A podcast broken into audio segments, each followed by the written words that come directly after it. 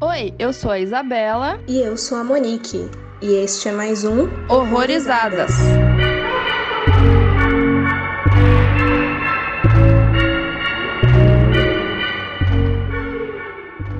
Oi, gente, sejam bem-vindos a mais um Horrorizadas, o primeiro aí do ano com convidados especiais, né? E adivinha quem que a gente trouxe hoje? Quem, quem, quem, É muito quem? inédita essa pessoa. é o Gimp, olha só. Oi, Gimp.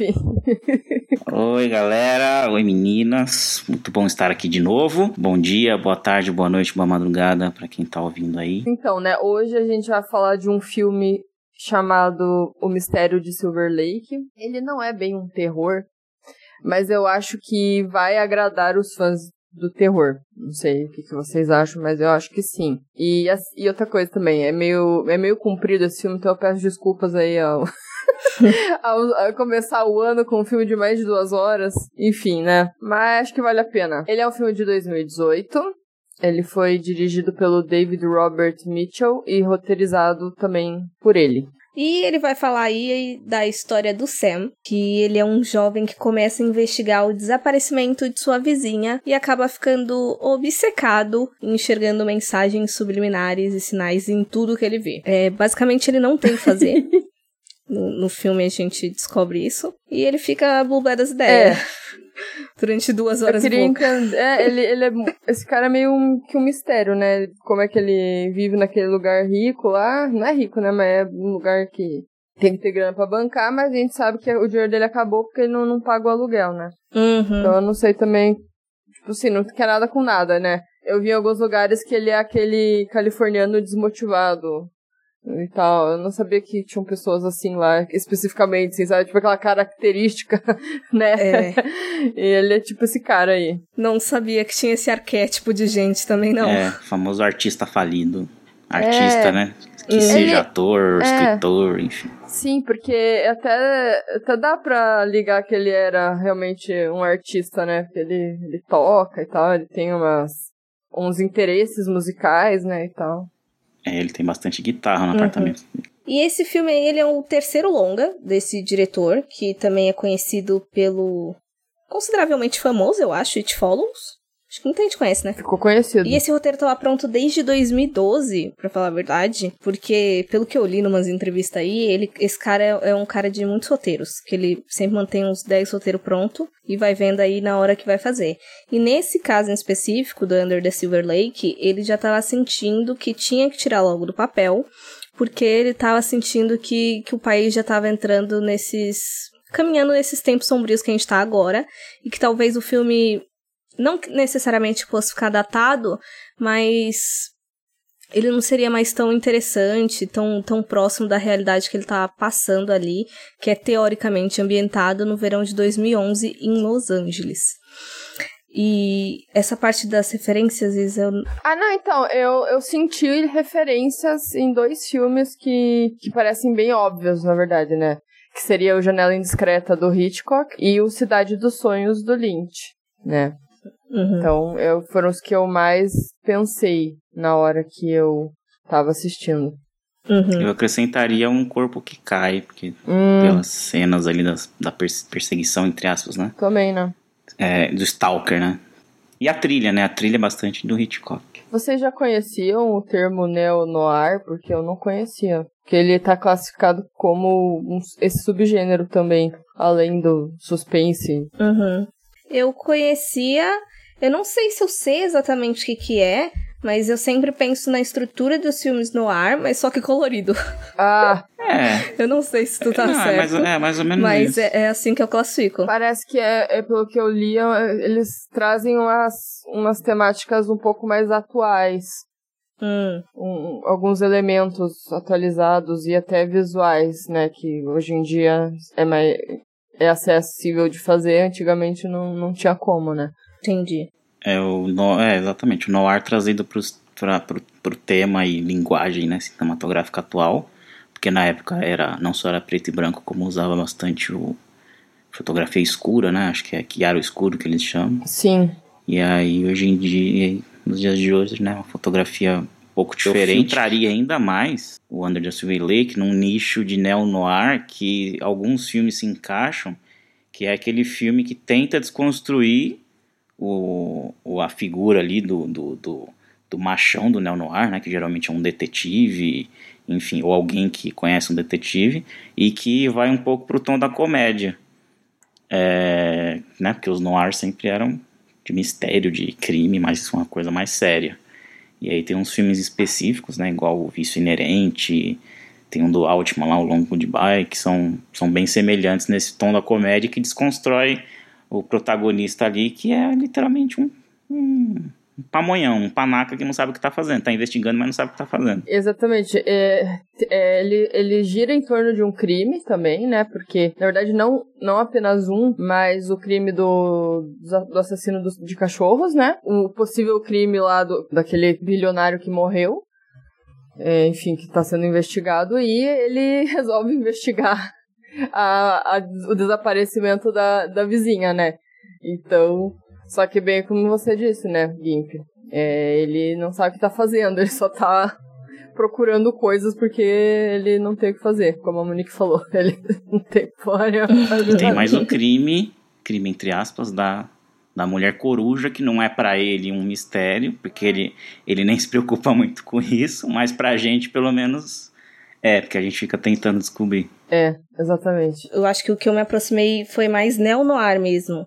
E, e aí você falou dessa desconstrução da figura super masculinizada, que não sei o que lá, mas é, é aquela coisa do, do herói perfeito ou é mais daquele lado anti-herói? Porque eu também associava muito no ar com o, com o beat, né, da, da literatura, de Bukowski, os caras quatro, e eram uns caras meio beberrão, viciado em sexo, enfim. Então, é, é, é, é realmente é do anti-herói, mas do anti-herói visto como um, um, alguém que você. Que você alpha. não, né? Como, exato, como o cara alfa. É, justamente o, o. Eu citei o Long Goodbye, né? Esqueci o nome em português, mas acho que é um adeus. É uma coisa com adeus. Porque é just, ele, ele é o exemplo perfeito, porque quando ele foi lançado ele tinha um pôster justamente do protagonista, de terno, igual o filme noir antigo, de terno com uma arma na mão e um cigarro. Então, naquele estilo bem anos, anos 50, anos 40 lá, de, do, do anti-herói, ou herói que seja, do macho alfa. E aí ele foi mal recebido porque as pessoas viram aquele pôster e esperavam um neo-noir sério, né, um noir atualizado. E viram um filme mais ou menos igual o Under Silver Lake, que é uma comédia, é um cara que não sabe o que está fazendo, é um. É, é, um, né, um. Não sei se já posso falar aqui, mas é um mistério que não leva a lugar nenhum, quase. É, tem várias cenas, inclusive, que o Under Silver Lake faz referência. E aí ele foi mal recebido por isso. E aí, é, eu tava vendo, eles relançaram um filme com outro pôster totalmente cômico, com cartoon. Tem até o diretor no, no pôster ali filmando a galera. É bem estilo de Hollywood mesmo, é, caricatura do, dos personagens e tudo mais. E foi mais bem recebido. Então, quer dizer, ele realmente tenta desconstruir, igual o Big Lebowski também, né? Que eu não sou muito fã, mas que o povo gosta porque é um mistério ali que tem uma comédia que, que é meio nada a ver. Eu não sou muito fã do humor do Big Lebowski, mas enfim, é mais ou menos desse sentido. Então é, é a figura do anti, é o meio que o herói, anti-herói, né, invejo, invejado ali, né? Desejado. Uhum. Entendi, entendi agora. É quando você falou de, de masculinizado, eu tava pensando numa uma coisa mais é, super-herói de. Ai, como é o nome daquele cara do. Do Super-Homem. Nossa, esqueci Super-Homem. Mas enfim. Do, não, de uma coisa mais, mais perfeita, que ele, ele é másculo, mas ele é bom, sabe? E, ele segue regras. É literalmente a figura não. do. Eu não sei, eu não sei se, se, a minha, se a minha dicção vai estar certa por nome, mas é o Humphrey Bogart, né? Que é o que fez o Casablanca, ele era o mestre dos noir. Então é bem aquela figura dele, que não é um cara necessariamente bonito, mas ele é galã, ele era charmoso na época por fazer esse tipo de papel de anti-herói. E ele é o que mais fez no ar, acho. Pelo menos foi, os que mais, foi os mais famosos. Ah, é, né? É verdade. Queria saber, assim... Bom, o Gimp eu já... eu já sei, porque eu li no, no Letterboxd. mas vou fingir que eu não sei. É, Gimp e Monique, o que, que vocês acharam? Quando eu vi o filme, é, assim, eu, eu senti mais ou menos numa pegada mais...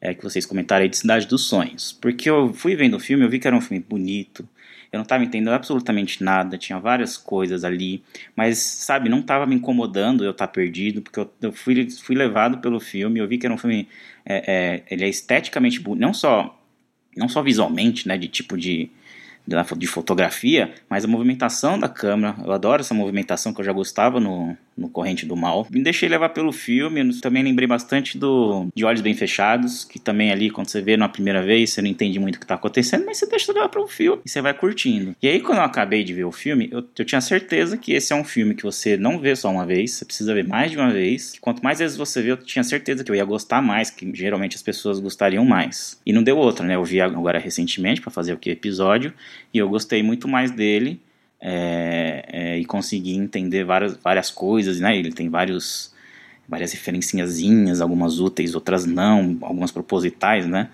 Quer dizer, todas propositais, sendo úteis ou não. Então ele acaba sendo um filme bastante robusto, assim, completo.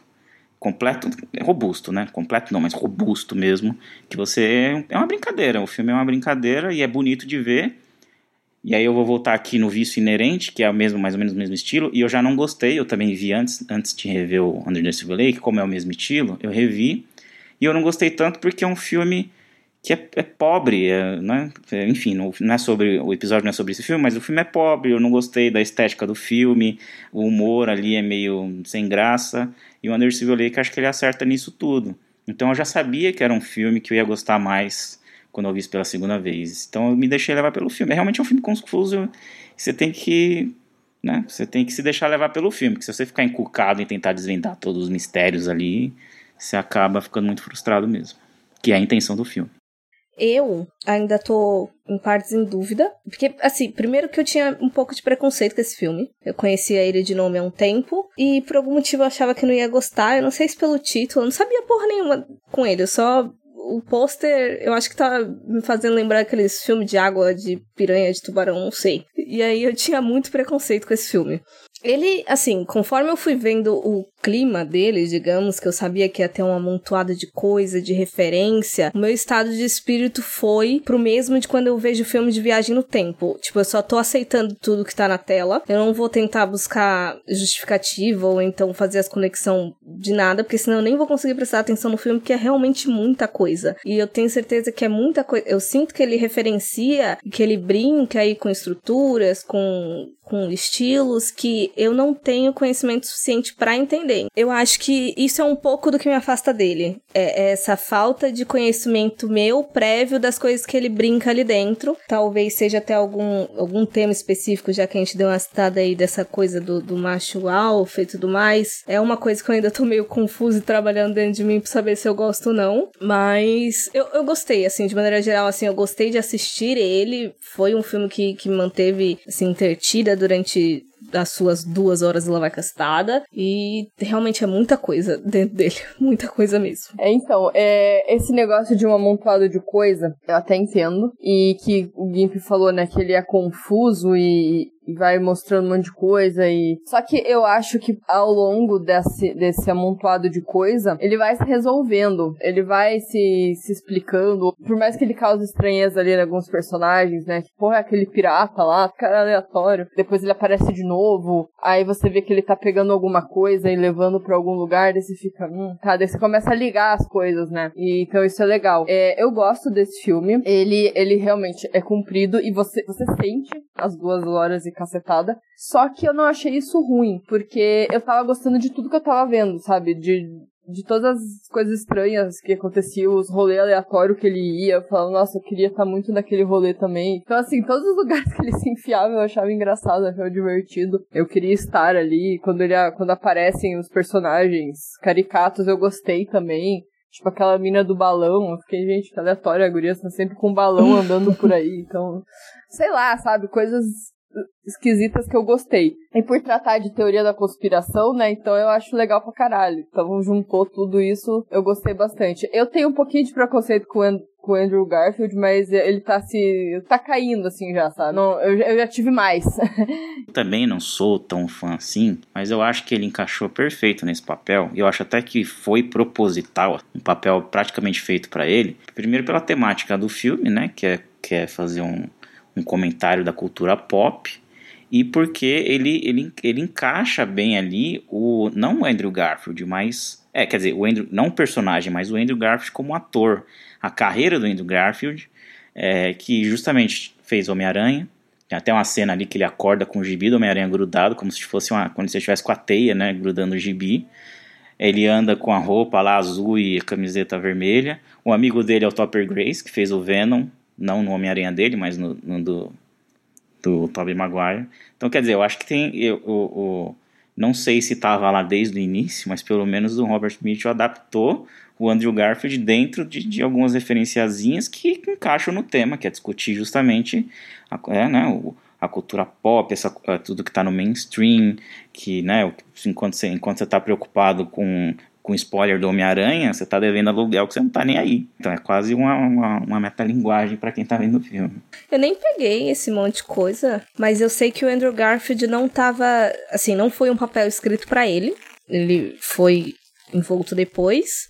Só que eu fico com, com meio conflitante, porque eu acho o personagem dele um personagem odiável, mas eu acho o Andrew Garfield muito simpático, digamos assim. Carismático? É, carismático, então acho fácil você pegar afeição, sendo que ele é um bosta. Então, eu não eu sei. Eu já ia dizer o contrário, eu ia falar que ele encaixou justamente por ele não por ele ser, né, um mocinho, mas não tão carismático. Por ele ser justamente essa figura. Você acha do... que ele é um mocinho no filme? Não, por ele justamente ser essa figura do filme. Ele é um cara que é protagonista dos filmes, né, ele, porque ele tem a aparência de mocinho, mas que ele não é lá, né, ele não é o mocinho, mocinho, né? Você vê ali por trás, não tô dizendo que o Andrew Garfield é um cuzão, mas que por trás o personagem é um cuzão e o Andrew Garfield é meio que encaixou, porque se fosse, sei lá, se fosse Tobey Maguire, por exemplo, eu acho que eu não ia casar, porque todo mundo vê o Tobey Maguire como um... Ele é muito mais cuzão. O Tobey Maguire? Ele é muito mais cuzão na vida real. Ah, eu não sei, mas eu, é. Eu, não é a impressão que eu tenho. Aviso: este podcast contém spoilers. Recomendamos que você assista ao filme antes de ouvi-lo. Agora, indo para as partes dos spoilers, né? O filme começa com uma. Começa com uma pessoa limpando um, uma vitrine, né? Falando assim, cuidado com o assassino de cachorros, né? E aparentemente o, assassino, além de te roubar, matava o cachorro na sua frente, né? Um negócio meio bizarro, assim, né? E depois vai, né, pro, pro nosso amigo Sam, né, que, que tá lá espionando as pessoas na, na janela, né? E aquela parte que me lembrou bastante Janela Indiscreta, porque ele fica lá com o binóculozinho e fica olhando todo mundo, né? E até o, a estrutura do lugar, assim, é parecida, sabe? Eu achei isso legal. E quando ele começa a, a ficar obcecado pela menina lá, né? Do nada ela some e as coisas dela só fica três coisas lá, né? Tipo, três bonecas, uma caixa com, três bonecas e e simplesmente alguém aparece no apartamento, no, na casa e, e, leva embora, né? Aí ele começa a seguir e, e, tudo mais, né? Então, assim, eu acho que esse, esse filme, ele brinca muito com, com teoria da conspiração de Hollywood, que os artistas estão forjando a própria morte. Eu fiquei pensando mais na, na questão de... Uma possível questão de luta de classe, pra falar a verdade. Porque, beleza, a gente tinha ali o supostamente supostamente não, a galera rica que tava fazendo umas paradas, mas o filme ele também apresenta uma questão de uma aparentemente uma hierarquia de uma sociedade de moradores de rua com código, códigos próprios, formas de, de comunicação próprias e parece lá o rei dos mendigos, alguma coisa, não lembro se foi esse termo que eles usaram.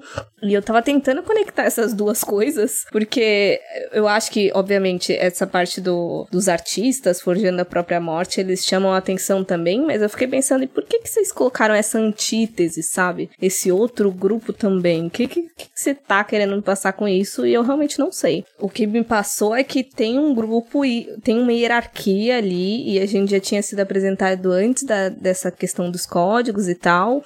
E aí ele apresenta esses dois grupos bem distintos, sabe? E aí eu não sei porquê. Acho que entra dentro da temática também de Hollywood, né? Que é, existe a elite que te vende uma cultura fake, né?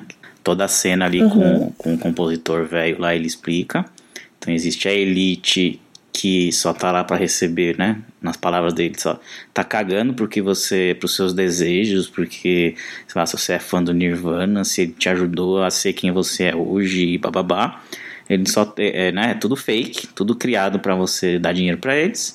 Então existe essa elite que sabe de várias coisas que você, um mero mortal, um pobretão, não sabe. É, e aí, né, existe essa, sei lá, sociedade que tem um rei que é mendigo. E aí eu acho que entra também o próprio, o próprio Andrew, né, o protagonista. Sei lá, não sei se tem algum tipo de comentário ali, né, que no final ele sabe dessa, desse, dessa sociedade da elite, ao mesmo tempo em que ele está no meio termo, porque ele, ele tá, tá para ser despejado, ele até critica ali uma cena, ele critica mendigo, fala que mendigo né, não, não é um mal para a sociedade, tá, né, e ele literalmente, mendigo não, né, sem teto, e ele literalmente é, é quase sem teto, está quase sendo despejado. Então não sei se existe um comentário de que tipo, né, Hollywood que está cheio de, Hollywood vive, né, essa essa cultura de TV, de cinema, de, de, que não é sempre o que a gente vê na TV, né? Tem muita coisa B ali, muita coisa que, né, que a gente nem vê, que é que fracassa e não sei o que lá. Então não sei se existe algum tipo de comentário daquele ator que se acha que é famoso, mas na verdade ele é um fracassado e tá, tá mais perto de, do público que vê ele, ou que nem vê ele, porque ele nem é tão famoso, do que do ator ali que é famoso. Não sei se existe essa é, eu estou pensando nisso agora que a, que a Monique falou. Não sei se existe essa linha que ele está ali na, na corda bamba entre os dois. Mas eu acho que tem essa questão da classe, sim. Por isso que eu lembrei, na hora que eu vi a primeira vez, eu lembrei do De Olhos Bem Fechados, que tem isso no, em forma de culto, né? E aqui também é quase um culto, vamos dizer assim. Eu achei esse personagem do mendigo meio solto, se for se for parar pra pensar, né? Que nem você falou, Monique, porque, tipo, ele ele parece que tá ali pra auxiliar. Ele meio que foi um auxílio ali pro, pro, pro Sam pra achar o lugar que ele queria ver, né? Tanto é porque ele descobriu os códigos lá e tal. E o cara meio que ajudou, né? O que eu acho doido é que assim, parece, por mais que pareçam dois lados da, da moeda, mas como você mesmo falou, Isa, quem meio que ajuda o, o Sam, o protagonista, a desvendar meio que segredo que mostra aquelas aquela parte subterrânea da cidade, é o, o rei lá, esse personagem. E daí o que, o que me dá a entender de que é esse outro grupo, essa outra hierarquia de, de pessoas em situação de rua, eles sabem dessas mesmas informações que os ricos. E daí meio que o filme quase se quebra para mim, porque se por um lado ele passa essa mensagem de que ah, tem todo um grupo de gente poderosa é, que, que tem controle das informações, que ninguém mais sabe, que eles comunicam entre si, mas aí você tem esse outro grupo que é totalmente oposto numa questão social, econômica e tudo mais, mas que tá ciente de tudo isso. E aí eu acho que é, é, essa parte que me deixa confusa, porque eu não sei se isso é uma crítica, não sei que porra que é. E teve alguma coisa que o Gui falou, não lembro exatamente qual parte, dele tá. Do, do, personagem do Sam tá mais próximo ali da, da situação de, de morar na rua, né? E foi uma coisa que eu fiquei prestando atenção por causa daquilo que a gente falou do cheiro. O que tava me dando a entender era como se as pessoas ao redor já estivessem sabendo. Da, da situação financeira dele, que isso já tivesse transparecendo e tudo mais, que mostra ele tomando banho, ele se, se enxaguando todo lá. Então eu não acho que era uma questão realmente de de que ele estava fedendo, digamos assim. Era como se ele já estivesse sendo visto é, num, status que já era desprezível para a sociedade. Tem o um termo em inglês, né, quando a pessoa fede, que é stink, que também é um sinônimo quando a pessoa é ruim no que faz. Não é só de feder, mas que também é a pessoa ruim no que faz. Então não sei se existe né, esse jogo de palavra aí de que ele é ruim no, sei lá, ele é um cara fracassado, seja lá o que ele é profissionalmente. Uhum. É, uma coisa que você falou, Monique, do mendigo saber e tal. Mas às vezes tem muito aquilo também de. Se você passar essa informação de alguma forma, você tem muita gente envolvida, você não, você acaba morrendo e tal. Tipo, se você contar, alguém te mata, sabe? Então, às vezes, ele tá confabulando com eles pra, pra não morrer, porque descobriu. Enfim, aqui não tem como saber, né, também, né? Não passa muito essa, esse contexto. Ah, você acha que só ele sabe, no caso? Porque uma coisa que eu pensei também agora que você falou, porque no final ele liberta o Sam, né? E isso é estranho, porque o Sam acabou sabendo demais, né? Ele poderia ter matado, então eu acho que rolou ali um, tipo, hum, eu vou deixar ele sobreviver. Porque ele não é tão pro lado. Porque ele não tá tão do lado né, da, da, da galera rica, digamos assim. Rolou ali um deslize, uma, uma quebra de regras, não sei. Eu entendi muito mais do cara do rei lá ter aceitado ele na comunidade, porque agora ele, ele não tem teto, né? Ele... É isso que eu ia falar agora, porque agora ele virou sem teto e ele aceita, né? Porque ele vai lá, ele termina com a, com a vizinha velhinha e ele vê o, o oficial lá entrando no apartamento. É, e ele não tá nem aí, ele nem pegou as coisas dele, ele simplesmente foi pra casa da velhinha, achou lá e foi despejado. Também não sei, mas, mas é que é, é, a questão é essa, né? Às vezes a gente entra na própria armadilha, armadilha do filme, né? A gente tenta entender o porquê que é um rei mendigo, um rei ele sem teto, e às vezes porque não tem motivo. É, é só esteticamente confuso. é, ou ele porque ele falou, ah, já que eu tô trabalhando com elite, eu vou fazer um outro grupo aqui que são os mendigos. Pronto, acabou. Assim, né? Claro que existe a temática de que existe vários moradores de rua em Hollywood, em, em, é, em Los Angeles.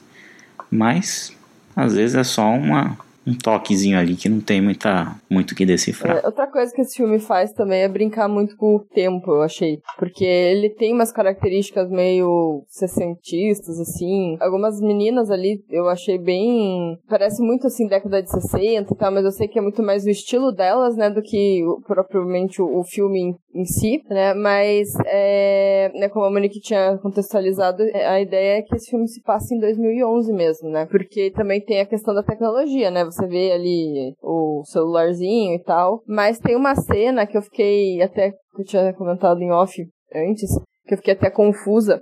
Porque tem uma hora que eles estão lá transando e a guria fala do pôster do Kurt Cobain, né? E dá, eu não sei pelo que ele fala, pelo que o Sam fala, dá a entender que ele tá vivo, sabe? Aí eu fiquei pensando assim, tá, beleza, não estamos em 94 no filme. Aí eu pensei, será que o Kurt naquele universo não, não, não morreu? Não, não, não, rolou aquela morte, suicídio dele e tal? Eu não peguei isso, mas eu peguei uma outra coisa que com certeza é um mundo alternativo, que tem a própria cova do Hitchcock. Ah não, mas o Hitchcock realmente tá morto, né? eu, tô, eu tô viajando, ó. Oxi. Eu tô achando que não era. Eu tô achando que. Nossa senhora. Não, é porque quando você falou da cova do Hitchcock, eu pensei assim, ah, é, tá diferente do que é, sei lá. Do, do que a.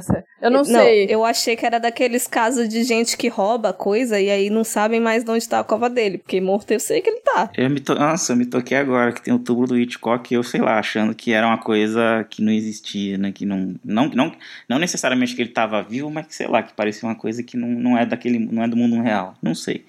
Mas enfim, mas é, isso, tudo, isso tudo que vocês falaram do, do tempo, acho que é um traço do próprio Robert, do próprio Mitchell, sei lá.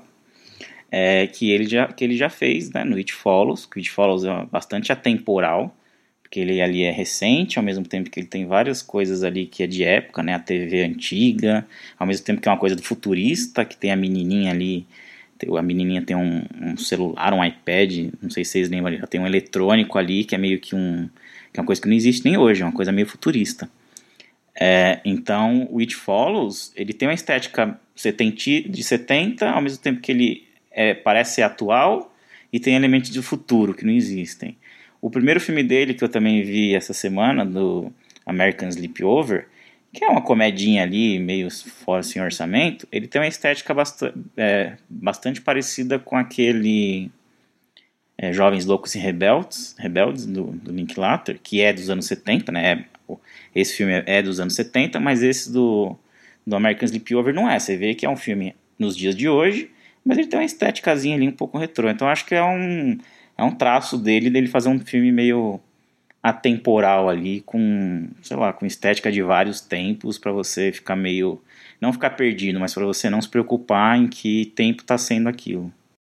Mas eu acho que ele fez isso sem querer dessa vez, porque eu. Uma das entrevistas que eu li, ele fala justamente isso, que os, os, outros dois filmes ele realmente tinha essa expectativa de deixar as coisas atemporais, né, de não datar os filmes dele, quanto nesse ele ele falou que tentou ao máximo situar um momento específico, um, um recorte, um nicho muito específico ali de Los Angeles do verão de 2011. E daí eu acho que é mais uma questão de, de preferências de referências dele mesmo, disso de ficar é, fazendo homenagem a estéticas mais antigas, de estruturas, gêneros mais antigos, mas ter ainda a, a, galera ali, por exemplo, tem uma hora que eles estão brincando com um drone e o cara fala, ah, dá pra pedir tudo pela Amazon. Foi ali que me deu uma noção maior de, de tempo, porque eu também tava perdida, como você falou do, do negócio do Nirvana, durante um momento eu achei que era lá pros anos 90 que o Kurt também tava vivo, só que aí depois, quando corta nisso pro, pro bagulho do drone, falei, não, eu, eu que entendi errado, o filme realmente é mais atual, digamos assim. Ontem, eu acho, eu vi alguém, algum desses videozinhos de, de TikTok que o pessoal posta no Instagram, né? Que era um cara fazendo um desafiozinho que ele tampava o rosto da pessoa e a gente tinha que tentar adivinhar se era um velho ou se era um, um jovem meio hipster.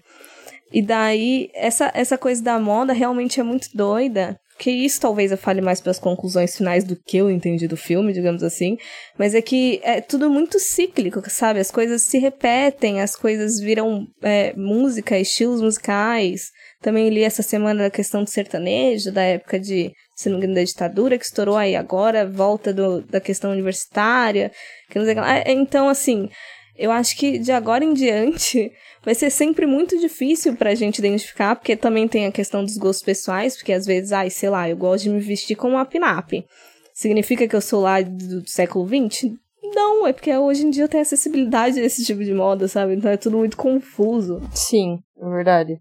É, eu, ia, eu esqueci, mas eu ia falar dessa, dessa coisa da pinap também, né? Se ele quis situar o filme, ele acabou entrando numa armadilha, porque se ele tá falando de Hollywood, o que mais tem lá é gente que se, né, com, com com a própria moda tem a ver com os outros anos. Né? A menina do balão é uhum. é meio pin-up, então acaba entrando numa armadilha mesmo, realmente. E naquele rolê que ele dá na, na livraria, ele encontra um livro, um livro não, uma HQ, né, que se chama Under the, the Silver Lake, né. Ele começa a ler e é tipo aquela coisa, né, de você ler uma história e ficar meio vidrada, começar a acreditar no que você tá lendo ali, só porque se trata ali do, do lugar que ele mora, ali, né, da cidade que ele mora e tal. E daí ele fica meio obcecado também pelo cara e vai atrás dele, né. E aquele escritor, né, ele, ele tem também as, as obsessão dele lá, né, e tal, a casa dele é bem maluca. E tem, quando ele, é, ele, ele morre, né, no caso, tem a, a filmagem da, da Mulher Coruja, né.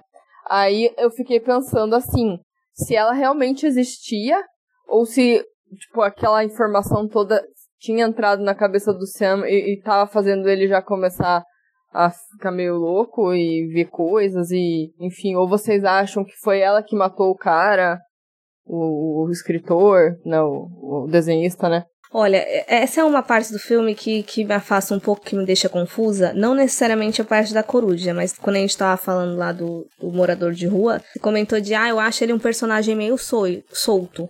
Se eu analisar a, a, as linhas, assim, as histórias periféricas, tudo é meio solto e, meio jogado e meio sem conclusão. Sei lá, eu não sinto que teve conclusão do assassinato de cachorro, eu não sinto que teve conclusão da, da mulher coruja. Enfim, é, só tá ali, sabe? E daí, ao mesmo tempo, eu fico pensando em questão de estilos também, de, se eu não me engano, eu, eu li, eu vi mais isso em literatura, e às vezes esses, essas investigações policiais, que sempre vai ter um quesinho sobre, não necessariamente sobrenatural, mas que vai ficar aberto e fica meio aquela de, ah, a gente tem uma explicação lógica, ou será que foi sobrenatural, ou então é, esse é o tipo de coisa que a gente nunca vai ter resposta, sabe? Sempre tem um pontinho. E aí eu fico pensando se não é justamente essa brincadeira dele de, de estilo, de subgêneros e tudo mais, e, e de deixar isso ali, sabe? Então, é, me afasta um pouco, realmente. É, mas é que, tipo, eu penso assim, que ele tava indo atrás de uma resposta, né? O foco ali, na verdade, era o que, que aconteceu com a garota, né? Pra ele em si, né? E nesse meio do caminho ele começou a encontrar outras coisas, né? Uhum. Então, é, só que eu, eu acho que o foco em si acaba sendo isso, porque ele acha a garota, enfim, ele descobre tudo o que tá acontecendo. Só que existem outros elementos que vão além do, dos túneis e da, da, da, das tumbas, né? Enfim, existem outras coisas acontecendo, né? Não só isso. Então eu acho que o filme tenta brincar com isso de que tem várias outras mensagens, né? Que tem que ser decifradas e que estão por aí, né? Então eu não me liguei muito em, tipo, tentar achar um propósito pra coruja lá e tal, alguma coisa assim, que ela se encaixasse na história principal em si, né? Mas como ela era um elemento da história do cara, eu senti que ele, que o Sam, é, acabou ali, talvez, para confundir a gente, né? Claro, não dá para saber muito bem se ele realmente viu ela no vídeo, se ele realmente viu ela na casa dele aquela hora. Não lembro se era na casa dele que ele dá de cara com ela, assim, leva um puta susto. Então, assim, eu acho que foi inserido no filme também para dar um, um pouquinho, um ar um pouquinho mais de mistério, um pouquinho mais de terror, né? É, a minha interpretação é, é, é até um pouco mais abrangente. Vou falar agora o que, que eu interpreto mais ou menos do filme. Para mim, o filme todo, a maior parte do tempo, é meio que a imaginação dele, né? Do Sam. Uhum. É, toda a parte onírica do filme e tal, por ele ser confuso, é justamente porque é a cabeça birutinha dele, biruleibe dele. Uhum. É, né, pra mim, assim, sei lá, cena do café da, dele perseguindo as meninas, para mim, tá no mesmo mundo ali da cena dele vendo a menina saindo da piscina e latindo. Então, para uhum. mim, ali é tudo, tudo que tá ali é meio que a, a visão dele piruta dentro do mundo da conspiração que só existe na cabeça dele. Aí, se existiu, né? Aí, assim, a coruja, então, quer dizer, não existe, coisa da cabeça dele.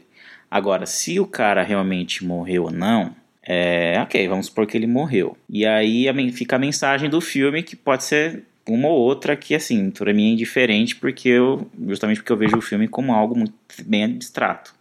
A coruja é só uma representação do suicídio, né, dos, dos artistas que se suicidam, então ela, é uma, ela representa o suicídio, ou, na verdade, é uma coisa conspiratória, justamente de que a mídia, sei lá, a elite, faz você acreditar que o artista se matou, mas sempre tem algo por trás ali, igual o o caso aí do Epstein, né? Sei lá, que dizem que se matou, mas se matou, mas aparentemente dizem que não se matou porque ele estava cobertando pessoas, que é, um, que, né, que é um tema atual e que já existia no filme. Então, quer dizer, existe, talvez tenha, tenha essas duas possibilidades de mensagem do filme, mas que para mim, na verdade, são as duas, porque para mim o filme é justamente isso, nada ali é muito real. É só a cabeça birutinha dele. É, ou algo assim do tipo, ele tava desvendando as coisas, o outro cara também, então a coruja aparecia lá para matar eles pra meio que silenciar que eles estavam descobrindo também, né? É, tem várias possibilidades e nenhuma resposta. me aproximo um pouco do Gui na questão do suicídio, porque eu fiquei pensando muito na figura da coruja, que às vezes é meio utilizada como uma questão de sabedoria e de conhecimento, né? E, e para mim ela tava aparecendo naqueles pontos de você descobriu demais, você sabe demais. E daí eu não sei se é uma coisa de. Porque o filme, agora falando de, de interpretações pessoais, né? Eu pretendo me estender mais pra frente, mas para mim é muito sobre insignificância humana. E daí dele perceber tais coisas, prestar atenção em tudo que tá acontecendo ao redor dele, de ver que, nossa, nada vai vai mudar, assim, não, não tem nada que eu possa fazer, eu estou impotente aqui e tudo mais, e aí realmente se aproximar aí dessa questão do, do suicídio, de repente do cara ter se matado e tal. Na hora que ela apareceu pro, pro Sam, também ser aquele momento de fraqueza e tudo mais. Mas eu não sei, só teorias também. Uhum. É, outra coisa que me, me, me reforça a ideia de que realmente ele estava forçando padrões e tentando descobrir as coisas, mas assim, forçando muito nas coincidências, foi a hora que aquela garota morre no lago lá, a filha do, do bilionário, né? Porque ele vê a, a capa da Playboy, né, ali na, naquela cena. Então, ou foi uma coincidência, ou realmente estava tudo interligado ali, ele ia presenciar aquilo no futuro, né? Tava, tipo, predestinado a acontecer aquilo. E, e daí já vem outra pergunta, né? Quem que tava atirando neles, que eu também não sei se eu entendi. Se eles estavam atirando neles porque eles estavam invadindo o lugar, ou se, sei lá, era alguém tava querendo matar a menina mesmo. É, então, essa, isso tudo que você falou, essa, justamente essa cena que me dá mais substância pro que eu disse, que é tudo da cabecinha dele, porque ele viu a menina morrendo exatamente igual a capa da Playboy que ele roubou do pai. Então, quer dizer, para mim é ali exatamente como ele viu. Se aconteceu ou não, não sei, mas às vezes aconteceu, mas não exatamente daquela forma, mas ele viu daquela forma exatamente como é na capa. Ao mesmo tempo em que a minha maior dúvida do filme, de todas assim, de tudo que me deixou confuso, a minha maior dúvida é realmente quem estava atirando, por quê, onde se encaixa porque de, logo depois disso vem, vem a parte do final, né, da Elite, E aí tem a parte também ali do, do, do rei, rei dos mendigos. Não vi nenhum tipo de motivação por ninguém ali. A não ser que seja mulher coruja, mas também não cabe no perfil dela. É a minha maior dúvida é essa. Ficou meio que um. Oh, eu vou, vou falar uma coisa que foi uma sementinha que ficou na minha cabeça. Não sei se eu tenho muito embasamento para isso. Mas uma parte de mim acredita que ele era o cara que tava matando os cachorros. Hum, eu também acho. De, é, partindo num ponto de um comportamento misógino, né? Pra, pra colocar em, em palavras certas dele, de, de objetificação e tal. Me parece um salto muito curto, assim, de você, de repente, matar um monte de bicho e, de repente, começar a matar mulher, sabe? Uhum. O que eu tava tentando lembrar agora é se ele já tava com a pistola no momento que acontece isso. Hum, boa. Porque para mim parece algo muito fácil dela morrer só com ele, digamos assim, tipo, dando nossa perspectiva de, de espectador, não tinha mais ninguém, né? Por mais que eles estivessem ali invadindo o local. Mas dele tá ali manifestando os desejos, assim, foi. Ela tava na exata posição da primeira punheta dele, da, da Playboy. Então, não sei, mas eu, eu realmente não tenho muito embasamento para isso, mas era uma coisa que, que ficou meio que cutucando assim na minha cabeça de eh, pode ser, hein? Não, eu, eu tenho, porque agora você você me deu, você me deu essa essa você meio que respondeu essa minha dúvida, porque eu acho que realmente foi ele, não necessariamente com uma arma, porque ele estava ali nadando com ela, então pode ter sido de uma outra forma e ele imaginou os tiros. Mas por quê? Porque, né, ao longo do filme, eu já vou entrar aqui na parte do, do assassino de cachorro, que ao longo do filme tem vários sinais de que ele é o assassino, não só provas assim, né, físicas, né, dele estar tá sempre com biscoito, dele ver as mulheres latindo. Então, quer dizer, é como se é justamente ele vê, ele desconta a raiva, raiva, sei lá o que que ele tem pelas mulheres nos cachorros, porque ele é uma figura ali, não vou dizer em céu porque ele não é céu, né? Porque ele que ele não é celibato, ele, ele transa uhum. com todo mundo. Mas ele tem, um, tem uma personalidade em céu de. E aí no final também explica porque a ex dele gostava de cachorro e ele achou que ia voltar com a. Com a, com a ele tinha um cachorro, achou que ia voltar com ela e não voltou. E aí o cachorro dele diz que morreu, mas ao mesmo, bom, se bem que ao mesmo tempo ele é bastante mentiroso ao longo do filme, não sei se esse cachorro realmente existiu. Uhum. Então assim, uhum. o que eu interpretei é que ele desconta um, uma, uma, ele é reprimido por, por, relacionamentos, né? É, assim, não, não necessariamente mulheres, mas relacionamentos com mulheres, porque ele trata elas como objeto, né, desde o início do filme. É, e aí ele desconta nos cachorros, e aí tem os sinais dele ser o assassino de cachorro lá, com a frase e tal, a sombra dele na frase, papapá. Mas essa motivação dele que depois é explicado pelo fato da ex, dele ter essa, enfim, essa, essa mágoa, sei lá o que. Então, eu acho que responde o que eu, essa minha dúvida. Eu acho que ele realmente deve ter matado ela ali. Ah, sim, ele estava tentando lembrar. Logo antes dessa cena, quando eles estão caminhando, que ele até fala mal ali do mendigo, ele, eles estão falando do assassino do cachorro e a mulher fala, é, literalmente, né? Alguém que mata um cachorro poderia muito bem matar uma mulher. E ele fala, ah, não, não, não acho que é bem assim. Então, para mim, ali é um, atestado, é, claramente, é um atestado de que ele está claramente mentindo e acaba sendo até um sinal de que dois minutos depois ali ele acaba matando a mulher. Não sei se tem realmente essa. faz um, uma ligação certinha, mas Uhum.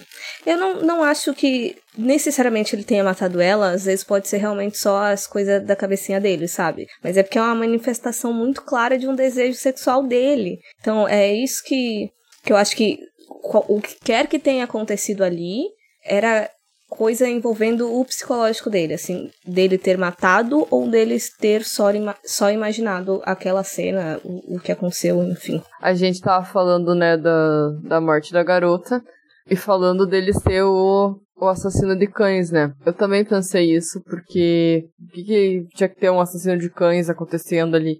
Eu achei isso meio solto, sabe? Não precisava, sabe? Ter mais um, uma coisa aleatória ali que não, não. Eu acho que certifica só essa, essa coisa dele ser uma figura realmente da personalidade em, céu. Não que isso tenha, não que tenha ficado em dúvida, né? Até porque ele literalmente bate numa criança. Mas. Não, sim. Não, mas eu digo assim, é, beleza, se, se fosse pra dar a entender que era ele mesmo, se, porque muita gente não vai sacar que, que poderia ser ele, sabe? Então eu acho que assim, pra que esse mistério pra, pra, pra dar a entender que pode ser ele? Por que não fala realmente se é ou não, sabe? Ou revela que é e beleza, dá, dá mais uma profundidade no personagem, ou simplesmente não coloca, sabe? A gente tinha falado agora há pouco de você ter falado de, de que a gente vai vendo que conforme ele vai focando ali na, na questão dele, que é encontrar a menina, a gente vai descobrindo que existem outras coisas que ele não vai descobrir necessariamente, mas que acabam se conectando ou não.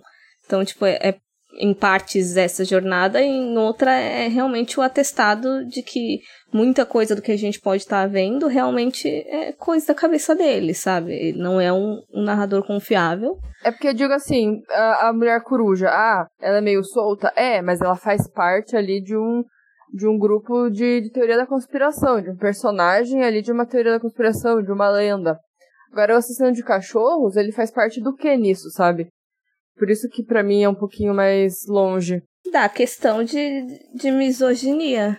Porque o filme todo ele fala muito sobre objetificação feminina. Inclusive, é uma coisa que dá pra gente discutir aí. Porque em partes eu não acho que seja uma crítica, porque o filme corrobora muito com isso também, né? Mas, tirando essa essa parte questionável, porque ele vai falando, tem, tem horas que fala que, ah, não, porque sexo vende, a gente vê revista pornográfica e a gente tem um monte de foco na, no, como as meninas estão se vestindo e, e, essa suposto ou não, sei lá, morte aí, e ele ser um stalker fudido do caralho, e deles com drone vendo a, a modelo chorando enquanto ela acha que tá sozinha.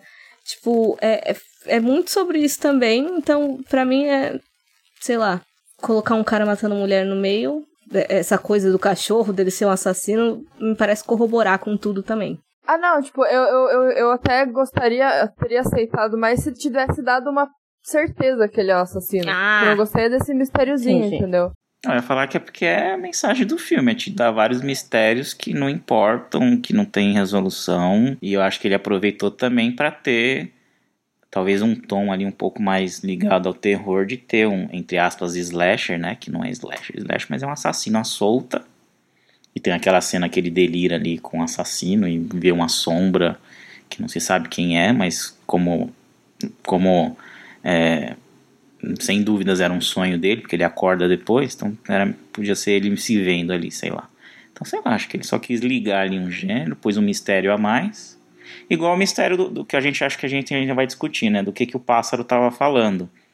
Tipo, né, é solto, mas... No meu coração, na, é, é, comprovado que ele é o assassino de cachorro justamente no diálogo com o rei. Eu não gosto de falar mendigo, velho. O, o rei da, das pessoas em situação de rua. Enfim. É, que o cara fica batendo na tecla, mas tá, por que, que você tá com biscoito no bolso? Por que, que você tá com biscoito no bolso?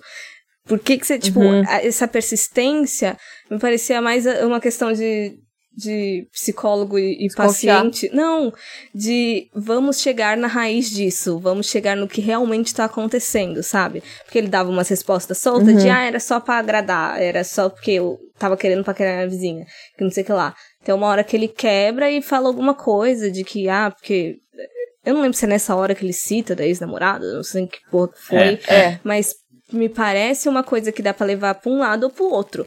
Pode ser só uma resposta de eu sou uma pessoa estranha e tava mantendo biscoito, ou pode ser uma resposta de realmente, ah, não, é, eu tava fazendo isso porque eu colapsei e, e foi essa causa, entendeu? Mas para mim é, é uma comprovação, essa persistência do cara. É, então, a persistência do cara que me deixou, que me, que me fez pensar também. Mas eu, eu, not, eu senti mais a persistência dele como, não como vamos uh, uh, encontrar o problema, mas hum. tipo assim, é, tem um assassino de cães à solta. Então eu tô te acusando aqui, mas sem te acusar. Tô perguntando, tô te acusando na pergunta, entendi. sabe? Por que, que entendi, você tá. Entendi. Por que, que você tá com essa coisa no bolso? Então, eu, eu, eu, pra mim ali, a, a cara do rei me, me remeteu à acusação mesmo. Uhum. É, pra mim também. É. Ou no máximo, justamente isso, uma acusação que às vezes. Que é a minha interpretação, que às vezes o próprio Sam não sabia, né? Tipo. Tipo, vou te pegar na mentira. Não, não, tipo, acorda, por que, que você tá com esse biscoito, né? Tenta decifrar o porquê, Aham. porque você, assassino, às vezes você não sabe. Alguma coisa nesse sentido. Uhum. E por que manter também o, o- os biscoitinhos se a menina sumiu e, consequentemente, o cachorro também? Exatamente. É. Uhum. Não faz sentido. Se fosse pra agradar uma pessoa específica, que ela não tá mais ali, né? Uhum. Então, a minha, a minha interpretação é que ele é o assassino, mas sem saber exatamente que ele era. Uhum. Porque ele é, porque ele é biruta. Ele, ele- é um filme exatamente igual. o- Igual não, né? Mas meio que Cidade dos Sonhos ali, que a pessoa tá ali sem saber direito exatamente como tá. É, e vocês têm alguma ideia do que eles tomaram naquela cena final lá? O chazinho lá? Olha, eu já ouvi e li muito sobre suicídio em massa, pra saber que pode ser inúmeras coisas. É, assim, se pensar da forma é, abstrata, é tão praticamente morto, né? Porque não pode sair dali, então, como se já tivesse morrido, tá no limbo. É, porque a ideia é pra morrer num lugar diferente lá, né? Pra eles morrerem em, em outro mundo lá, que o mundo que eles querem ficar e transcender lá, aquela porra lá que ele fala no final, né? Aí, no caso, é- volta na teoria lá que a gente falou do Forjar a Morte, né? Que aquele bilionário fingiu que morreu pra, pra ficar no, no túmulo eterno dele, né? Na, na moradia eterna lá. Eu, eu, pelo que deu a entender que o cara falou, né? O, o Henrique Cristo lá falou o Henrique Cristo, o Henrique Cristo falou lá que eles ficam lá e só tem comida pra seis meses. Depois, né, eles vão passar fome e praticar o canibalismo até sobrar um e daí morre. Aí entra o tema religioso, né? Sei Porque lá. assim, é, é, para mim é só da noia deles de que ah, eles vão ascender pra um outro lugar, tipo, não, vocês vão morrer, sabe? Mas dentro da mitologia que eles criaram ali, inclusive essa coisa de ser os seis meses, porque o filme, o filme brinca muito com questão de três, né? É tudo muito três, então seis já, já é mais um múltiplo. Mas, enfim, a, eu acho que é só da, da cabeça deles, é tipo uma cientologia da, da vida, um- enfim, uma religião ou coisa parecida. Ou um culto mesmo, né? Pega, pega a época que o filme foi lançado lá do Einstein, do. O Einstein que fala? O Eisenstein, sei lá. Produtor lá. Epstein. E da, do culto lá da. Não. Não, o Epstein é o que se matou. Eu tô falando do produtor lá, o. Enfim, o produtor lá que abusava das meninas. E da, do culto lá da Alison Mack. Ah! Então, pode, pode até referenciar. Não, não referenciar, porque foi na mesma época e, então, e provavelmente não, não- Acho que foi até um pouco depois. Mas pode até ser ali mais ou menos a mesma coisa, né? O culto lá da Alison Mack, que enganava as atrizes, que eram, né? Era, era quase literalmente de olhos bem fechados ali. Então entra toda a questão da religião, né? De enganar, que é justamente o milionário enganando as atrizes ali. Né? Aí, enfim, não nem sem entrar muito na questão da morte, mas na questão de ascender, de ser algo espiritual, que é literalmente o que o, o que o culto vendia. Então, é. Eu, eu pensei num negócio também, nada a ver com, com essa questão do culto, mas voltando no, no compositor lá, no songwriter. É, eu achei muito estranho, porque ele era uma pessoa que tava claramente com uma maquiagem de velho. Uhum. Aí eu fiquei pensando, por quê? O que não fez eles contratarem um idoso pra fazer o, o papel, sabe? Por que, que eles tiveram que mostrar que tinha alguém maquiado ali, sabe? Que pareceu muito que foi proposital. Não, foi, mas eu acho que o filme É. brinca muito com isso mesmo, dessa, dessa artificialidade das coisas, da Uhum. artificialidade do cinema, da mídia, do, enfim, num estilo de vida que Uhum. a gente acha que tem. Imagino que, que essa questão, muito da questão estética do filme é justamente pra causar essa estranheza mesmo. Sim, porque é bem esquisito aquele velho. Ele parece um- uma compilação de muitas coisas. Eu não sei.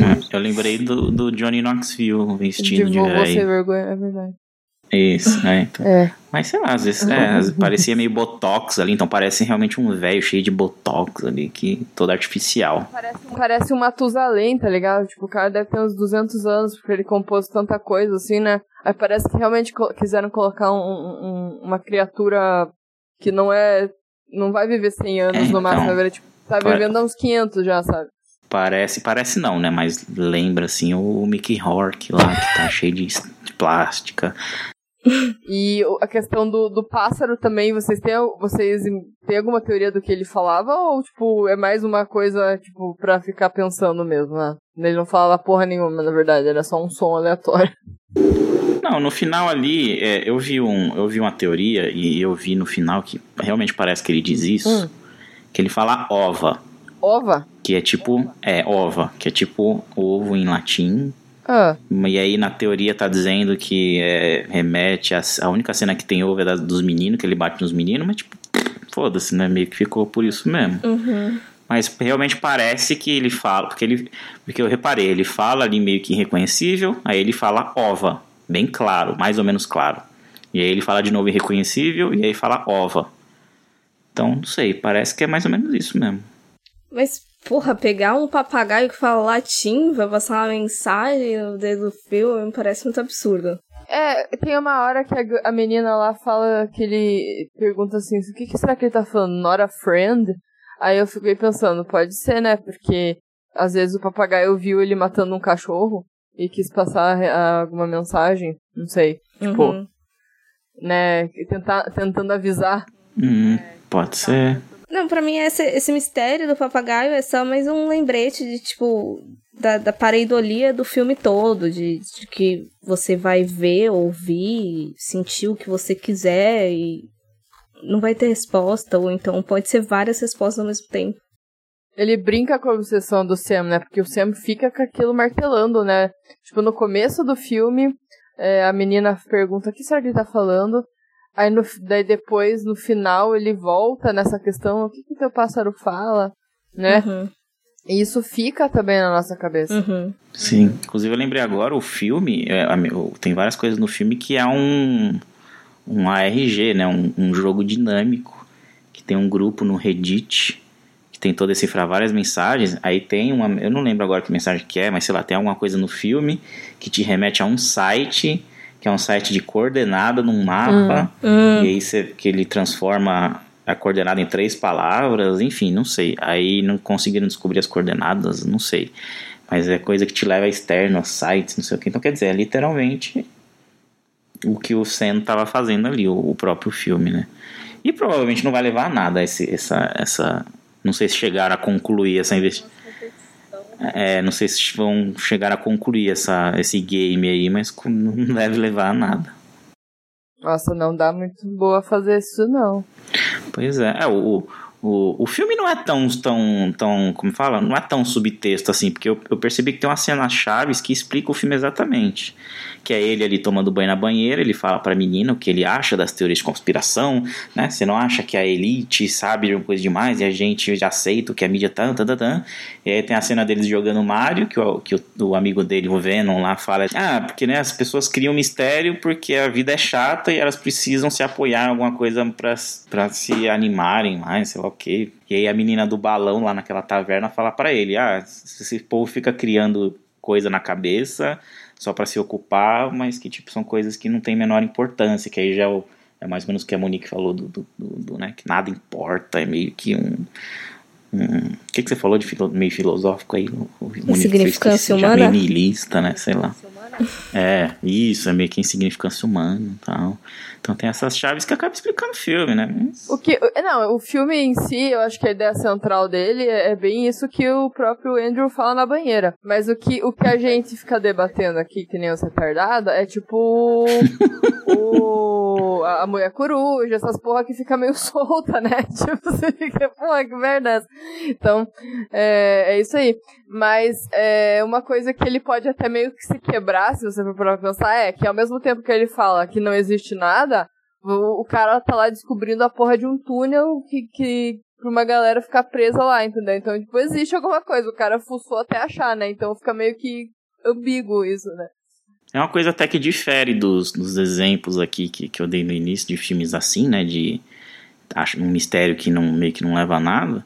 Porque nesse ele acaba encontrando algumas coisas, né? Ele descobre esse culto da elite, descobre lá o rei dos moradores de rua, ele acaba descobri descobrindo, não, mas ele acaba vendo a mulher coruja e o cara realmente se suicida, realmente, entre aspas, né?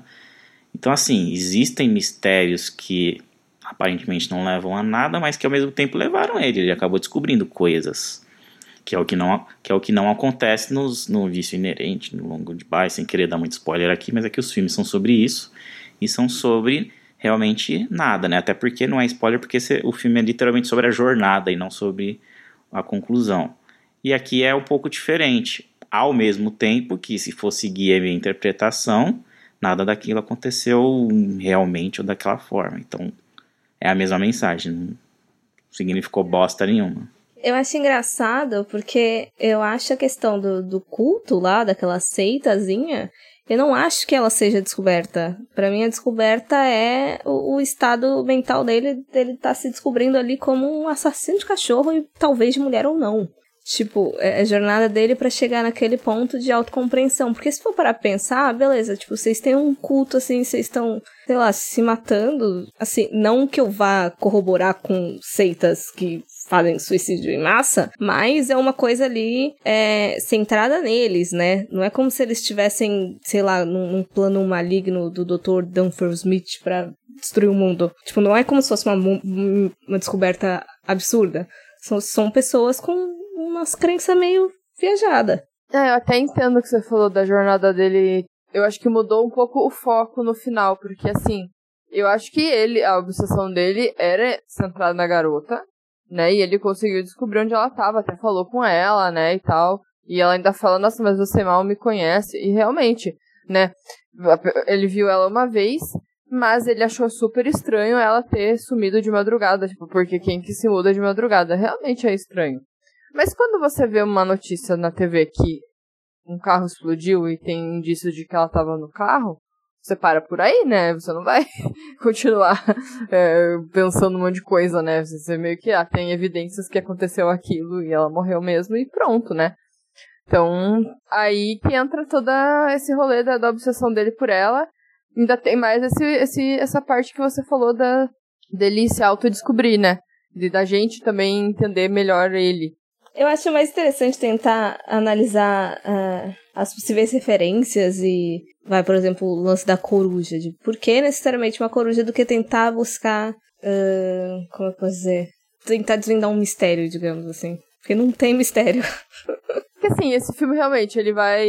Ele vai uma hora te confundir que tá realmente acontecendo porque ele tem todas as pistas que vão se encaixando, e por outro lado, você enxerga o, as coisas que você quer ver mesmo, né? Os padrões que você quiser ver e que você achar que é, e pronto. Você não vai mudar isso de. Né? É um sinal que você achou que era ali e pronto. Tem até essa parte aí do, do artista que eles remetem a Colombo, que, que o número da casa dele tem a ver com o ano que Colombo descobriu a América. E aí você vai ver na casa dele tem quatro é, miniaturas de barco do Colombo. E aí tem também uma nota de um, de um de um de um de uma moeda lá que eu não sei qual é que tem a cara do Colombo. E aí, sei lá, enfim, é uns negócios que não. Foda-se, não. tipo assim, não vai agregar no, na, agregar no filme, nada. né? Ele só tá ali de segundo plano para você tentar achar. Eu só lembrei que o número da casa dele é 23 e eu lembrei daquele filme com Jim Carrey. E aí tem muitas coisas envolvendo 23, se vocês quiserem ver, assista aquele filme lá. Uma coisa que me deixou meio barulhada nesse filme, eu vejo prós e contras, digamos assim. Porque teve até uns textos aí de quando ele saiu, de desses críticos fudido aí, do tipo que inventa pós-horror, falando que era um filme super misógino, que os caralho a quatro. Eu... Não que eu vá passar pano, mas é, eu não acho que ele seja o mais misógino de todos que já existiram. E muito pelo. pelo cerne dele. Que ele todo já começa com a porra do estereótipo de mulher na geladeira, né? Que é aquele artifício de roteiro em que você desaparece com uma mulher da história simplesmente para motivar o protagonista principal, né? E, e, é uma estrutura muito comum, mas é uma estrutura escrota. Mas enfim, seguimos.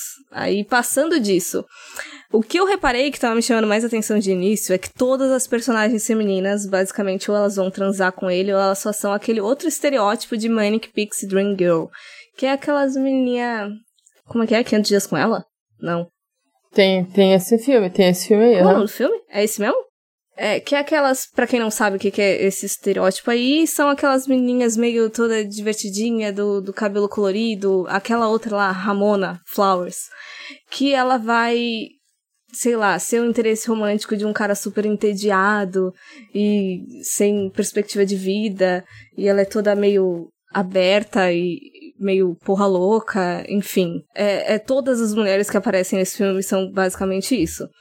E aí eu fico me perguntando o e ele fala muito também da, como eu falei, da questão de objetificação, tem aquele núcleo também, né, da, das atrizes, das aspirantes atrizes que elas se prostituem para conseguir sobreviver ali em Los Angeles, né?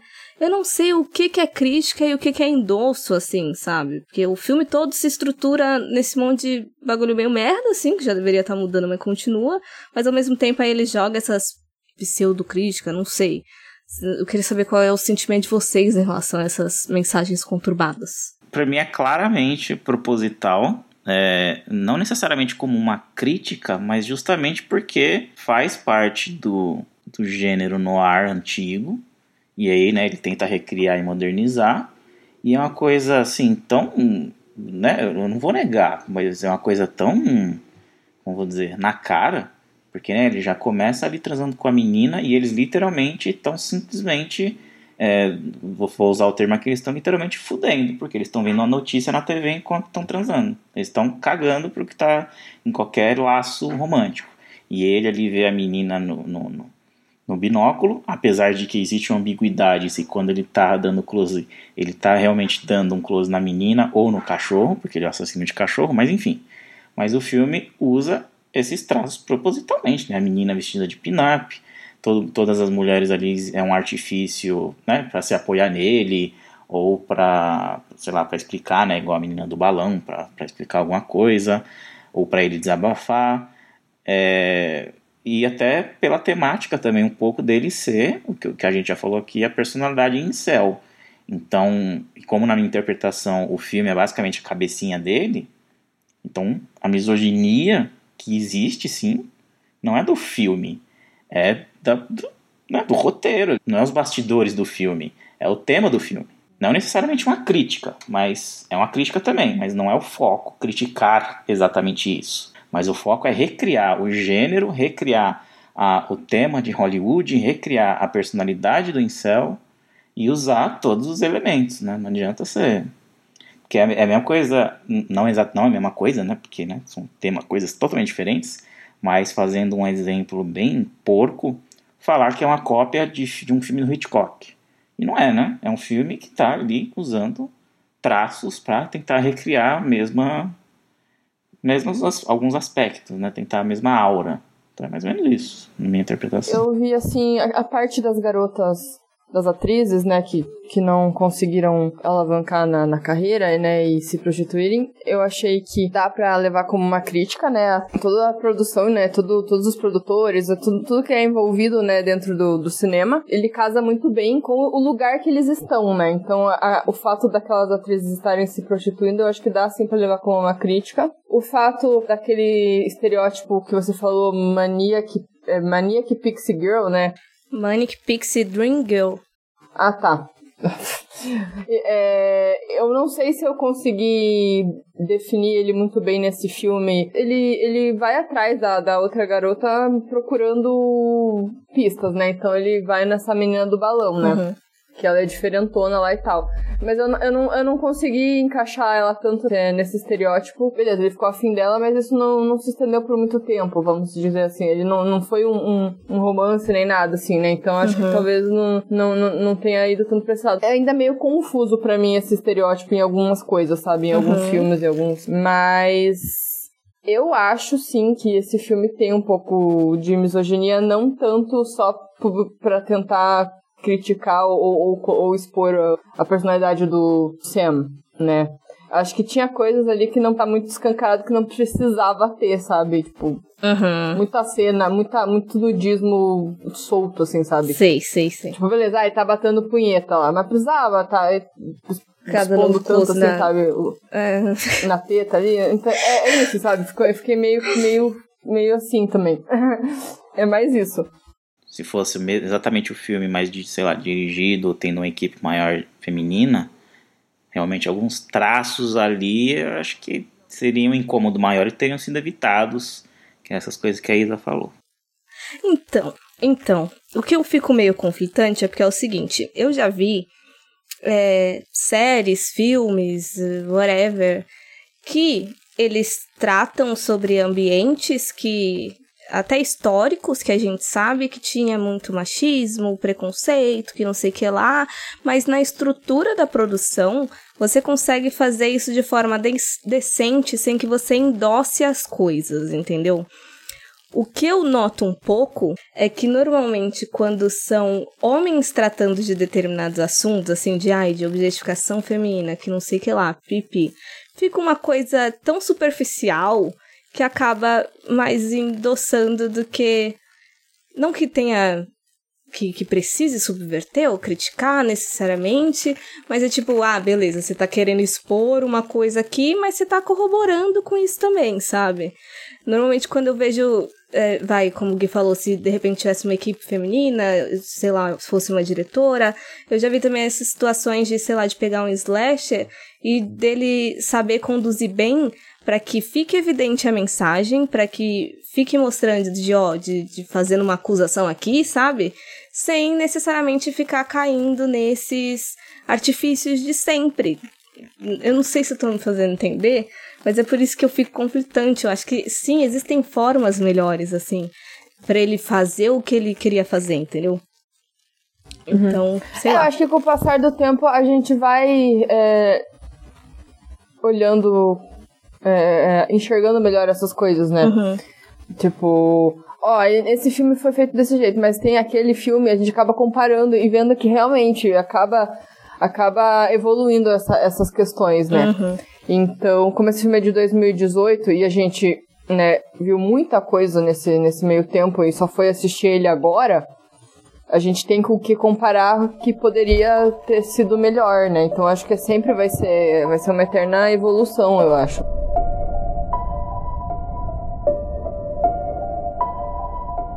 Don't care what's fashionable or cool. It's all silly and it's all meaningless. I created so many of the things that you care about. The songs that give your life purpose and joy. Mas então, depois de todas essas conversas aí, mais maluca, que a gente também só rodopiou, rodopiou, rodopiou e não chegou em lugar nenhum.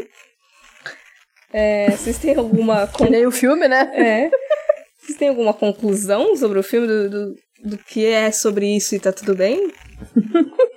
Ó, eu não digo uma conclusão, mas eu continuo recomendando ele, embora né, a gente tenha falado várias, várias coisas que não casaram muito bem, que, que ficou meio solto, ou que não passou uma mensagem tão legal e tal, né? Uhum. É, eu continuo indicando que eu acho que ele tem ali, como eu falei no começo, é, tem elementos que, que os fãs de terror podem gostar.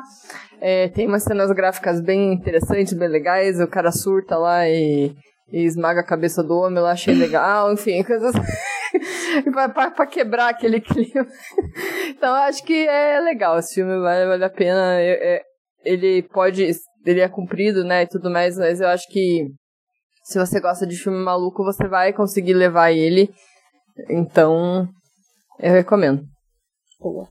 É, eu, eu acho que quem tá ouvindo já deve ter visto, né? Porque a gente falou várias coisas aqui, mas eu vou falar o que eu falei pra uma amiga minha antes de assistir, que ela já tava com medo de, de assistir, porque ela sabia que ia ser meio confuso e ela não gosta desse tipo de filme. Eu falei para ela, é, sim, não se preocupa, porque não, não importa se você não, não tentar, não conseguir desfrutar as coisas e tal. O filme por si só, se você se deixar levar pelo filme, ele é gostoso de ver, ele é bonito, ele tem jogo de câmera sensacional que eu gosto muito. É, e ele, esteticamente ele é bonito, ele, ele tem ali a figura do, do Andrew Garfield, não vou dizer que é o, o, exemplo de carisma, mas que assim, no personagem dele ali tem umas coisas legais, que eu digo divertidas, né? Não que ele seja um cara legal, mas assim, é um filme que você não precisa entender todas as camadas, que ele na camada mais seca ali, ele é um filme agradável de ver. Eu, eu não lembro se eu senti as duas horas na primeira vez que eu vi, mas na segunda vez que eu vi eu não senti. Talvez porque eu já estava esperando as cenas e tentando ver ali quando que ia acontecer tal coisa, e quando eu vi o filme já estava quase no fim. Então eu me diverti muito mais na segunda assistida. É, e mesmo que você não goste na primeira assistida, conheço gente que odiou o filme na primeira assistida. E Oi, Otávio, tudo bem? Ele mesmo. E aí na segunda assistida ele adorou, as, mas outras pessoas também adoraram. E eu também achei o filme legal. E, e na segunda assistida achei ele ótimo, muito bom. Até aumentei a nota dele. Então, assim, é um filme que eu recomendo justamente, é, realmente para quem gosta de filme meio doido, mas também para quem quer ali ver um filme sem entender, sem precisar entender, só ver ali as coisas que acontecem que é doida sem querer decifrar tudo também. Acho que serve para todo mundo. E o que a Isa falou de ser multigênero ali, várias cenas que agradam vários públicos. Eu vou partir para questões filosóficas agora. Vocês podem me mutar. é, eu não sei se é a minha dissociação, o, o meu pessimismo perante a humanidade, mas eu acho que é só sobre uma jornada de uma pessoa achando que ela é alguém quando na verdade não é e ninguém é. Uhum. Tipo, toda essa coisa de até onde vai o, o indivíduo, do, do quanto de, de nós mesmos é construído pela sociedade, pelo, pelo nosso núcleo familiar, por coisas que a gente só gostou e achou legal e tomou pra si, sabe? Tipo, às vezes eu fico pensando, eu gosto de tal coisa porque eu genuinamente gosto de tal coisa ou porque eu fui condicionada a gostar de tal coisa? Hum. Isso é uma pergunta que vem com frequência para mim. E por mais que, que eu ache relevante a gente se questionar, ultimamente eu realmente estou muito pessimista. Eu acho que o mundo tá uma bosta. E eu acho que a gente não serve pra porra nenhuma, de que ninguém tem significado para nada. E que a gente é um monte de ovelhinha só seguindo ali as coisas e a gente vai engolir tudo que enfiarem na nossa goela. E é tudo culpa do capitalismo. E é isso. Nossa, eu ia falar, eu ia, eu ia concluir com essa sua conclusão do capitalismo. É isso. Para mim, a mensagem do filme é tudo que o velho falou ali, que se traduz a capitalismo, que é isso, acabou. Você aceita, você te enfiam desculpa o termo aqui, te enfiam no cu e você deixa levar. Toda, toda essa procura de ser alguém dele ali, do, do, personagem, do protagonista, de nossa, não, porque eu vou desvendar, que é uma coisa muito importante, que não, velho, você, sua vida não vai melhorar. E, e, acabou. Bom, depois desse, dessa conclusão super positiva da vida. ai, ai. Vamos lá então, vocês têm alguma indicação para fazer? Eu não tenho. Eu pensei numa aqui agora, já que o filme não é literalmente terror, é pra galera, sei lá, se, ela, se a pessoa às vezes se perdeu no the Silver Lake, quer entender um pouco mais do filme noir, é para o, o No Silêncio da Noite é um filme muito bom e que a temática é quase igual a esse, porque é um protagonista que né? É, a, a, a, vizinha começa a desconfiar se ele é um cara misógino que cometeu um crime ou não. Então, eu acho que é, é, talvez a temática seja até puxada desse filme, não sei. Mas é bastante semelhante e é um filme noir normal, tá? Não é comédia, não é, não é, não tem mistério que não leva a nada. É um noir normal, inclusive com Humphrey Bogart, né? Que eu citei aqui no começo, que é o, era o, a figura dos noir da época. E aí, se quiserem ver o, o Long Goodbye, que eu também citei aqui bastante, que é o primeiro que começa a brincar nesse estilo, para aí depois entender por que, que o Silver Lake é desse jeito, né? Fica aí uma, uma tríade, aí, um, uma trilogia para poder entender essa temática toda da desconstru do noir e a desconstrução dele. Deveria ter assistido antes de vir aqui falar o filme, mas nem sabia da existência, então fica difícil. É... Eu vou indicar um que vai envolver muitas temáticas similares. Ele também é meio confuso, ele vai envolver teoria da conspiração, ele vai envolver umas questões de, de sexualidade feminina, não necessariamente objetificação. Ele é tudo muito doido. E foi lançado recentemente, se não me engano, ele veio a público uh, nas locadoras alternativas no dezembro. Então, fresquinho aí pra vocês assistirem. O nome dele é The Scary of 61st, dirigido pela Dasha Nekrasova. Nekras... sei lá. Ele vai falar aí de duas colegas, a Noel e a Ed, Ed, Ed, whatever, que elas barram ali numa oportunidade sensacional, porque elas encontram um apartamento lá no, nos altos de Manhattan e muito barato, assim, para a condição financeira delas e um apartamento muito bom. Só que depois que elas se mudam, começa a, a, começam a descobrir uma faceta meio misteriosa nesse apartamento, quando uma mulher misteriosa aparece na vida delas do nada e afirma que a propriedade pertenceu ao recentemente falecido Jeffrey Epstein. Então é até um tema aí que a gente citou por alto ao longo desse episódio. E daí a Noel fica completamente obcecada por essa mulher que chega, a ponto dela se apaixonarem. Enquanto isso, a amiga dela, a Ed, ela mergulha num estado bizarro de uma pseudo-possessão com diversos acontecimentos inexplicáveis e um furor sexual absurdo. E ele, ele é confuso, eu ainda não sei se eu gosto completamente dele, assim. se eu não me engano, ele é o, é o filme de estreia dessa diretora. E até onde eu tinha lido, ela nem quer mais dirigir, ela só ficou obcecada, assim, um pouco com o caso do, do Jeffrey, de será que ele se suicidou ou não, de tentar ler tudo sobre, digamos, e acabou gerando esse filme aí que eu falei. Eu acho que tem bastante temática similar. Talvez seja uma boa casadinha aí também. Fora os outros dois filmes que o Gui já indicou. e depois de muita abobrinha, muita teoria da conspiração, fala aí, Gimp, teu, tuas redes sociais, onde que a gente te encontra. Agradecer mais uma vez aí, convite das meninas. Sempre um prazer estar aqui. Para me encontrar nas redes sociais, vocês se virem aí, vejam, vejam as, mensagens subliminares que tem no episódio aí, que vocês descobrem. É, arroba Gimp por aí no Instagram, no Leatherbox. Leatherbox eu tenho um monte de listas temáticas. Hum, acho que nenhuma tá o Under Silver Lake, mas enfim, tem várias listas lá. Eu fiz uma lista agora que é, é uma lista bem bacana de filmes que a pessoa encontra um, um, uma, uma fita, um áudio, uma foto e investiga aquilo. Não é um found footage, é um filme normal mas que a pessoa, igual 8mm, sabe? A pessoa encontra uma fita misteriosa e faz investigação daquilo. É um tema que eu gosto bastante. Eu fiz uma lista de alguns filmes lá, inclusive a série nova na Netflix, Arquivo 81, é sobre isso. É, eu tô vendo é, essa. É, então. E aí eu achei que seria um tema interessante para eu fazer uma lista nesse sentido. É, enfim, e no Instagram também, e no podcast, claro, no Talking Horror, Talking Underline Horror, no Horror Noir também. É, a gente gravou o Talking Horror lá. A gente não, né? Porque eu não participei do episódio, mas eles gravaram agora sobre o novo Pânico. Deve sair aí nos próximos dias. Não sei que dia esse episódio vai no ar, mas provavelmente já vai ter saído. É, e no Horror no Ar, que também fizeram, não do Pânico, mas do, dos outros Pânicos antigos.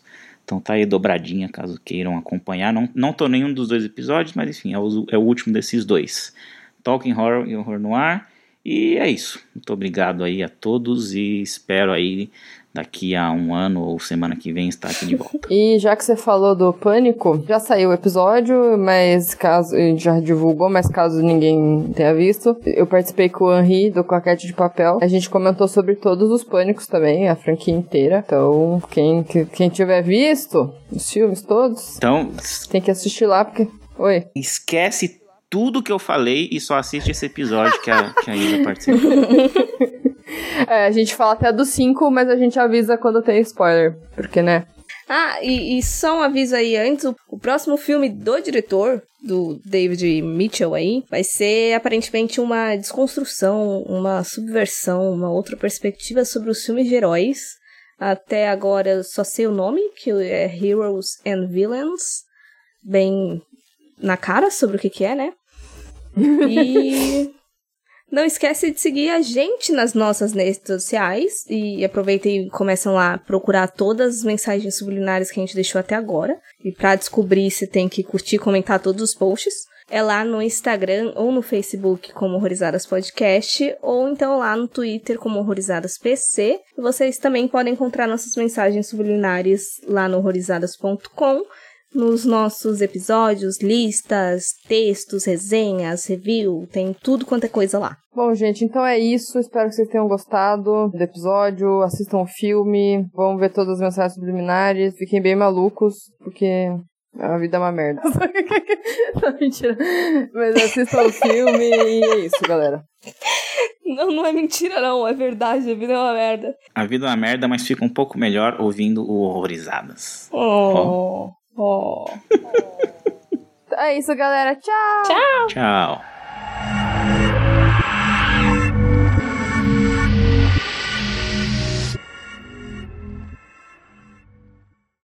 É, então, não, mas é puta spoiler, eu espero que você corte isso, né? que os outros, outros. Eita porra. Eu, eu fiquei. Eu mutei vocês sem querer aqui no teclado, eu só escutei o 23. Deixa eu abrir um off aqui, porque eu não sei se isso que eu falei agora foi o que a Monique falou, porque eu não. Eu não prestei muita atenção no que ela falou agora, porque eu tava lendo uma mensagem. Olha só. Calma aí, eu vou, eu vou te mandar uma mensagem aqui, mandando você tomar no, no cu.